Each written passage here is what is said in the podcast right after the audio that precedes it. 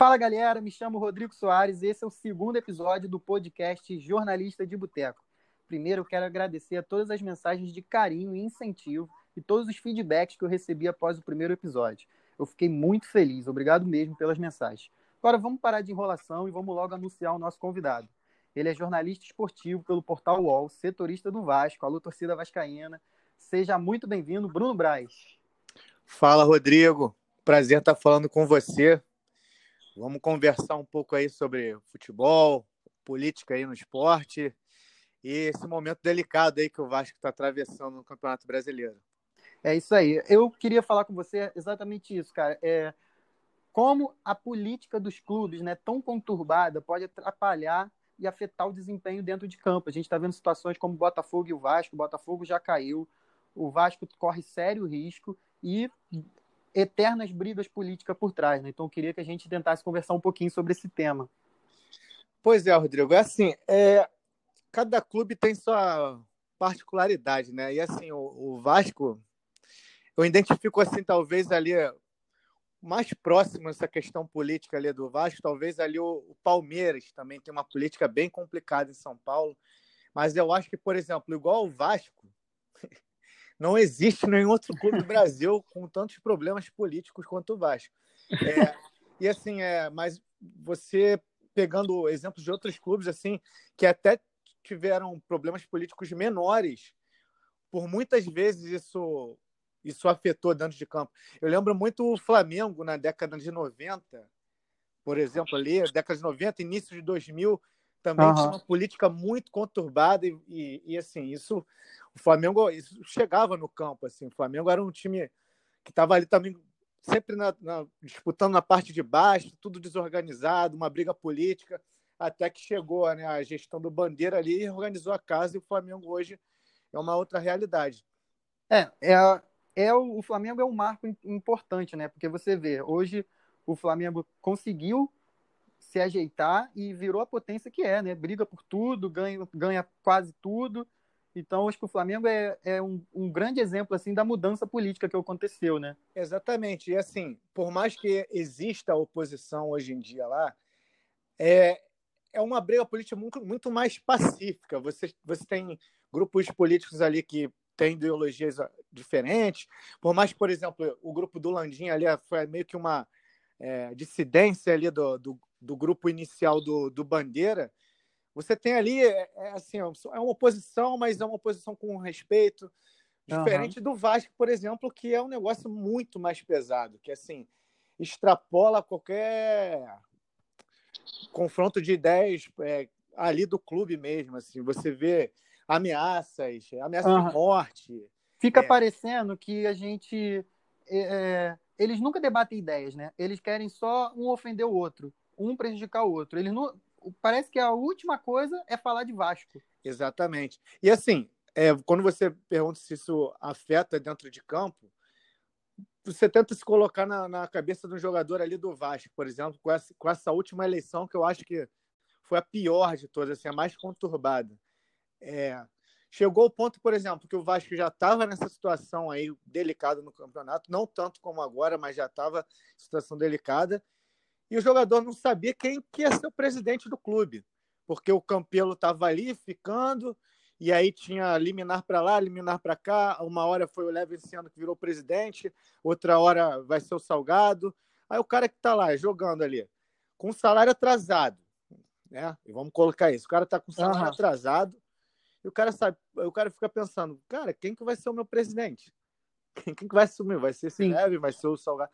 É lógico que, que, que isso que assim, mexe, né? interfere. Você, você tá num, num, num clube que você só tem que se preocupar em jogar seu futebol, você está ali com o seu salário em dia, sabe exatamente a função de cada um, quem é o presidente, quem está fazendo o quê. Você chega no clube só precisa se preocupar com treinar e jogar. É lógico que, que isso influencia. E altera tudo, né? Porque, por exemplo, pode entrar um presidente que não vai querer tanto os jogadores, como pode não querer o preparador físico, que aí é, é melhor que o outro, que aí não quer o técnico, aí entra quatro, cinco técnicos na temporada. O caso do Botafogo, por exemplo, o Vasco também teve mudança de técnico, saiu, teve o Ramon, teve o, o Sapinto, agora é o Luxemburgo. Então, você, o, o jogador fica naquele naquele meio ali, né? Ainda convive com salários atrasados, não é um timaço, né? Longe disso. Sim. E aí, para o torcedor entender que a culpa não é só do jogador também, é difícil. É difícil. Muito... Exatamente, você tocou num ponto aí também, esse clima de instabilidade. Ali, não falo nem, como você falou, nem muito, nem, nem muito jogador, mas tem ali o preparador físico, tem ali o preparador de goleiro, que o cara fica, pô, vou continuar, não vou. Pô, aí, aí um, um candidato tem uma ideologia X, outra é ideologia Y, o cara vê que não tem nada a ver com aquela ideologia ali, sabe que não vai continuar se ele assumir. É complicado. Eu, eu, eu acredito que isso atrapalha sim, atrapalha muito. É, a questão do Botafogo não foi um pouco diferente, mas com certeza também afetou e com o Vasco está afetando. E aí foi como eu te falei, os exemplos passados. O Flamengo, por muito tempo, se prejudicou com essa questão política e agora se acertou. E porque, assim, falando da política do Vasco, eu pelo menos acreditava que com, a fim, com o fim da era Eurico, isso iria acabar. Eu, eu li até uma matéria sua no UOL, cara, que era sem Eurico, longe da paz. Uhum, né? Sim. Parecia que o Eurico, que depois do Eurico ia as coisas acalmarem, mas pelo contrário, essas últimas eleições, a última Eurico ainda estava presente, né? Sim. Que deu Brant, aí depois deu Campelo lá no, no Conselho Deliberativo, aí depois, aí nessa agora o Campelo queria uma coisa, o Levinciano queria outra, aí deu o Levinciano no presencial, deu o, o Salgado no online.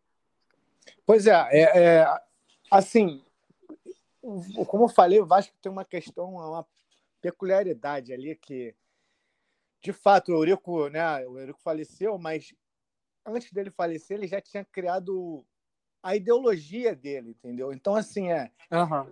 Ele morreu, mas a ideologia está muito viva ali, entendeu? E se expandiu pela, ali, por, pelos atores políticos ali do, do clube, conselheiros, pessoas envolvidas nos grupos políticos.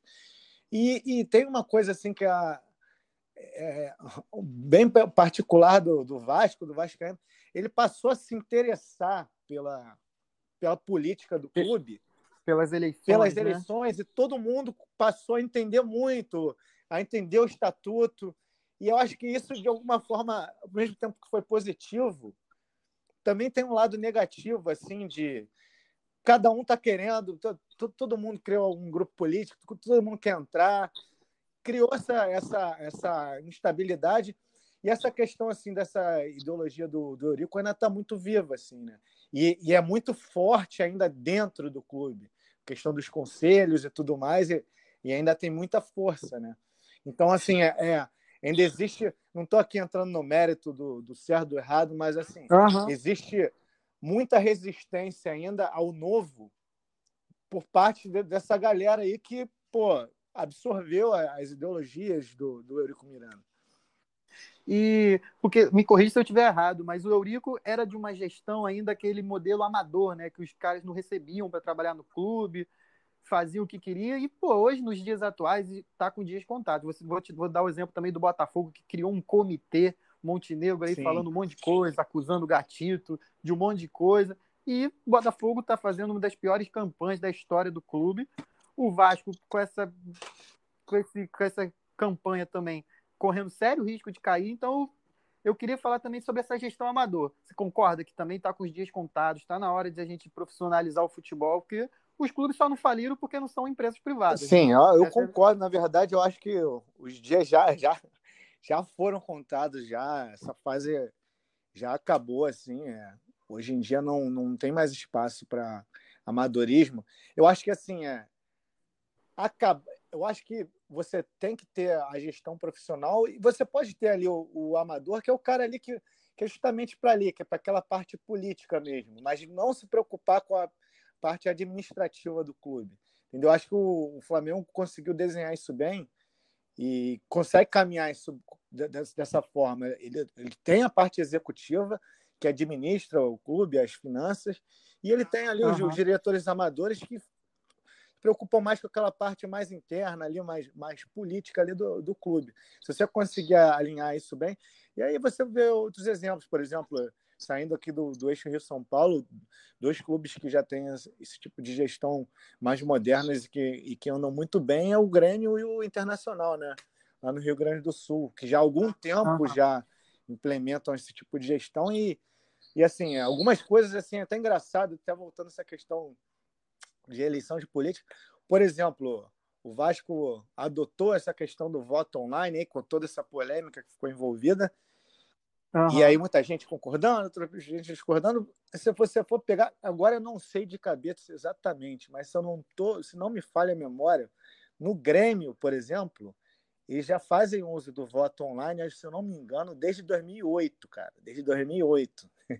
Uhum. Olha que absurdo, pois né? É. Quanto tempo? Exatamente. E lá eles, por exemplo, não sei se é no Grêmio ou no Inter, o cara já vota ali, já tem um aplicativo do sócio que ele já faz tudo ali rapidinho pelo aplicativo, voltou, acabou. E assim, é... mas outros clubes ainda vão ainda tem essa resistência, né? Clubes tradicionais ainda tem um pouco dessa resistência, mas como foi, como, foi como você falou, assim, os dias estão contados, já foram contados já.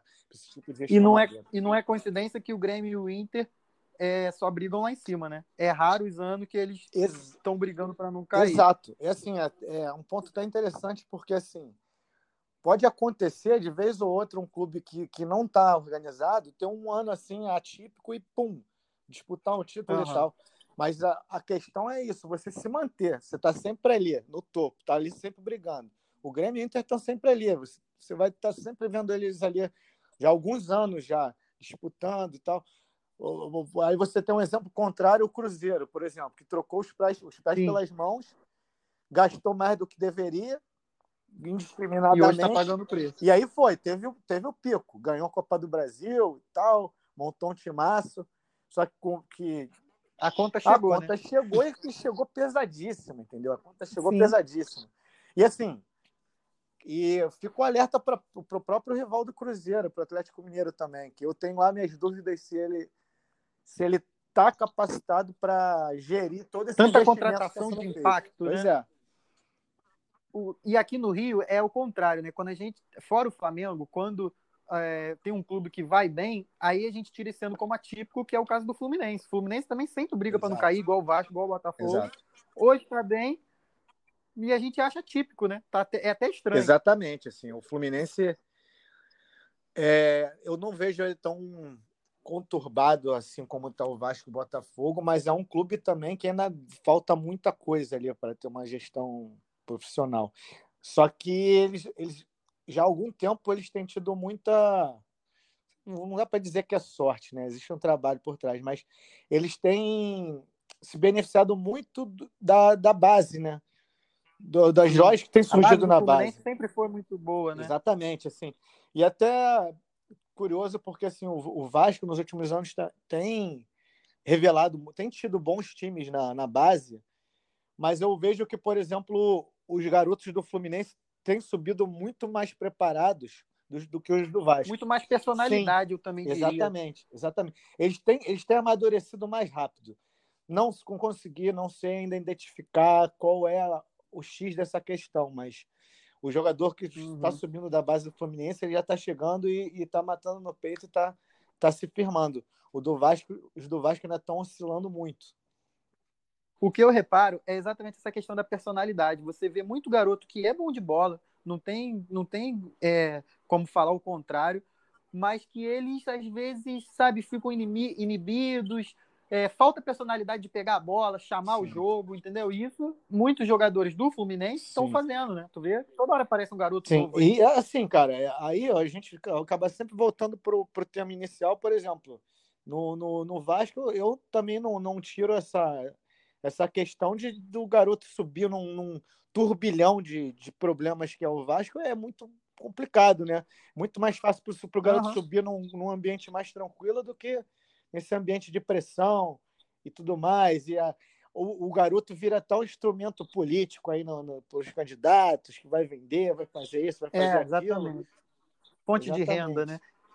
E, e é difícil até você conseguir explicar para o torcedor. Tem torcedor que entende, mas que esse garoto não pode ser culpado de um rebaixamento, de, do clube mal, porque né, ele entrou ali no meio também de uma crise Exatamente. enorme. O, o time brigando para não cair. É muito mais fácil você entrar no Flamengo. Sim. Você vê aí o Flamengo com alguns moleques entrando mostrando futebol, mas que, pô, tá cercado de gente Exatamente, boa, né? de jogadores experientes. A responsabilidade não cai sobre os ombros dele, né? Você vê aí, por exemplo, o Paquetá, ele subiu muito na boa, é um, um bom jogador, mas ele não estourava uhum. a responsabilidade nesses garotos, entendeu? E eles acabaram se beneficiando uhum. muito. Foram para a Europa, Paquetá, Vinícius Júnior, o Léo Duarte, zagueiro, foi para o Milan.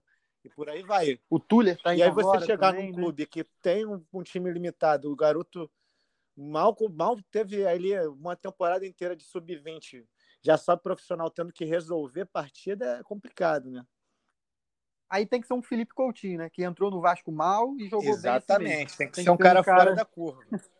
Mas, por é, exemplo, é, mas o Felipe acha... e o Pedrinho, que eram dois jogadores super talentosos, Aí foi mais ou menos o que uhum. aconteceu com o Flamengo agora em 2019, para os garotos.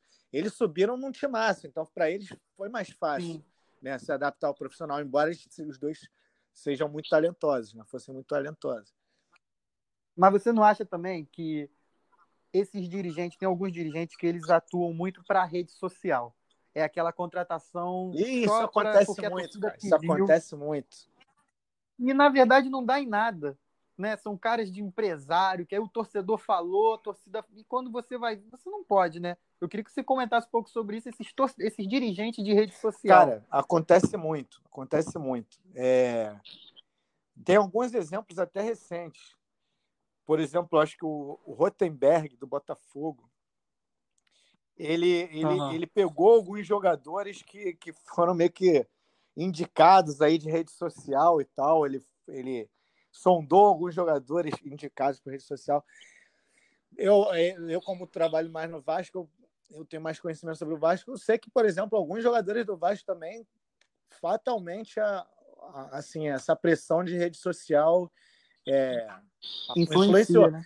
Assim, às vezes dá certo. Por exemplo, o Germancano teve muita influência da rede social, bastante. Teve um interesse uhum. ali, o Vasco fez uma sondagem mas a torcida meio que levantou lá os gols dele, os números dele, gostaram e começaram a fazer uma pressão. Compraram a ideia. Né? Foi com mais ímpeto para contratá-lo, mas assim, não é o ideal, né, cara? Foi um, né? É um Exatamente. caso, né? De tantos erros que os clubes. E aí os clubes ficam sempre com aquela coisa, ah, mas é aposta. Tem que apostar. Não, é.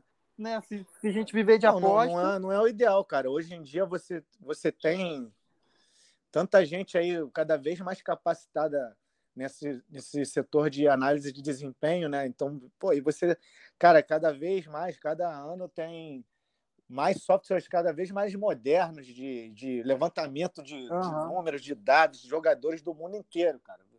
É uma coisa de maluco, assim, eu já pude ver um pouco assim, é...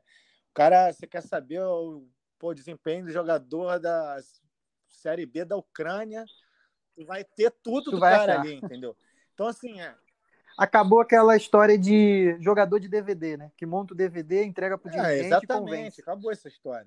É, então, por isso que, assim, às vezes você pode não ter tanto investimento, um clube pode não ter tanto investimento, tão dinheiro para investir num clube, num, num, num, jogador, e mesmo assim você montar uma, uma equipe competitiva. Aí você precisa ter uma, uma, um departamento de análise de desempenho bom. E assim, é, tem, existem vários exemplos aí na Série A assim, de time que tem a folha, folha salarial assim, considerada pequena, baixa, e tá bem. Assim, por exemplo, o Ceará, se eu não me engano, talvez tenha uma folha salarial menor do que a do Vasco. O Vasco, porque a folha salarial do Vasco está mais ou menos 4 milhões ali. E o Ceará está em nono. Uhum. Tá ali brigando, nono, né? Não sei agora, mas tá ali brigando pela, pela pré-Libertadores. Entendeu? Então, às vezes algum, algum estudo tem que ser feito em é, cima disso, né? Pode, assim, até lendo, lendo, hoje, assim, que, por exemplo, o Corinthians ali está meio pau a pau com o Ceará e, a, e, a, e a folha salarial do Corinthians é pelo menos as três vezes maior do que a do Ceará, entendeu? Uhum. Bom, quantos sul-americanos a gente vê nessas competições com folha salarial baixíssima e que às vezes com um time muito exatamente, melhor que o nosso. Exatamente. Né? Assim, os, os, times do Rio, por exemplo, mais especificamente o Vasco e o Botafogo, nos últimos tempos, tem apostado também muito naquele cara que é o medalhão, né? Que já foi bom dia, uhum. mas aí o Botafogo trouxe Honda, trouxe o Calu. O Vasco Calu. já vem desde ali do, do jogar um pouquinho mais ali para trás, desde ali da, da Goberto. Marcinho, uhum. os caras ali que foram bons Sim. um dia, mas, pô, aí é que eu te falo, assim, se você tem um departamento de análise de desempenho ali bom ali, o cara vai mostrar, cara, olha os números dele da, da última temporada aqui, cara, isso aqui, entendeu? Hoje em dia, cara, é, assim, é aquela coisa que você falou, cara, não cabe mais muito amadorismo, assim, tem que ter profissão a gente não está tirando a culpa dos jogadores pela situação, mas também é preciso entender que tem muita coisa por trás que a torcida Sim. nem imagina, né? Não sabe 10%, eu acredito que a torcida vai saber 10% dos bastidores de, de cada clube e que influencia, não tem jeito. O, o, jogador vai jogar preocupado, aí não tem, não tem. É, teve caso aí com o Montenegro falando que teve que comprar Sim. até bola já para ajudar hum. o Botafogo. Então imagina um jogador profissional ter que passar por uma situação dessa ao mesmo tempo sendo ameaçado de morte, sendo xingado na rua porque está mal. É, sim, é muito sim. complicado você conseguir ainda jogar tranquilo e sim. Fora, futebol, fora né? esses clubes ainda que mais confusos, é, tem outras questões também, empresário, influência de empresário, esses bastidores assim que nem sempre às vezes nem chegam para é, muitas vezes não chegam para gente, né? Imagina para torcedor também, né? E mas você consegue ver algum horizonte assim para resolver essa política? É seguir o modelo do Flamengo, por exemplo? Porque eu acho que falta também muito, um pouco de humildade às vezes. Pô, meu rival tá bem, mas porque é o Flamengo, eu não vou seguir o que ele está fazendo, entendeu? Eu não vou dar esse braço a torcer. Você acha que você consegue ver algum horizonte politicamente, seja pelo Vasco, que é o que você cobre, ou por alguns outros clubes? É, eu Brasil? acho assim que o, que o que o Flamengo mostrou o caminho, não só o Flamengo, foi como eu falei antes, eu, eu, eu acho assim, o Grêmio e o Inter também dois grandes exemplos. A questão é que tudo no Flamengo tem uma proporção muito maior, né? Então, assim, é, o Flamengo teve uma gestão interessante. O Grêmio e o Inter tiveram uma gestão muito boa, que assim, mas a, o tamanho da torcida deles não, não é do, não chega perto do tamanho da torcida do Flamengo. Então, tudo fica muito mais potencializado, né? Se você você fez uma boa Sim. gestão ali, se fizer uma boa gestão. Todo mundo pensa, quando o Flamengo era tava um clube desorganizado, todo mundo pensava, cara, não é possível que não vai chegar alguém organizar a casa ali para o potencial do clube. Vai como é que... Então foi só organizar, chegar pessoas. Isso que você falou ajuda muito o Flamengo também, né? Que, por exemplo, o jogador que talvez é da mesma qualidade, mas que joga no Grêmio, no Grêmio vai ser vendido por 10 milhões, Exato. o Flamengo vai ser Exato. vendido por 30. Então, assim, eu acho que, assim, falando especificamente do Flamengo, o Flamengo é um, é um espelho, mas eu acho que cada clube tem que enxergar sua particularidade e gerir a partir disso, entendeu? Não, é, o clube que achar que tem que fazer exatamente tudo igual que o Flamengo fez, talvez não dê certo, porque cada clube tem sua particularidade. Uhum. Mas eu acho que o caminho é esse. Eu vejo assim, por exemplo, pelas coisas que eu conversei com essa, porque assim, a, que essa nova diretoria do Salgado que assumiu, que tem muita coisa que eles, que eles se espelham na galera do Flamengo, mas, é, mas eu acho que ah, tem que assim, maneiro. tem que ter saber as diferenças né, de um clube para outro. Entender a atual realidade e não esconder para a torcida. Né? Exatamente. Né?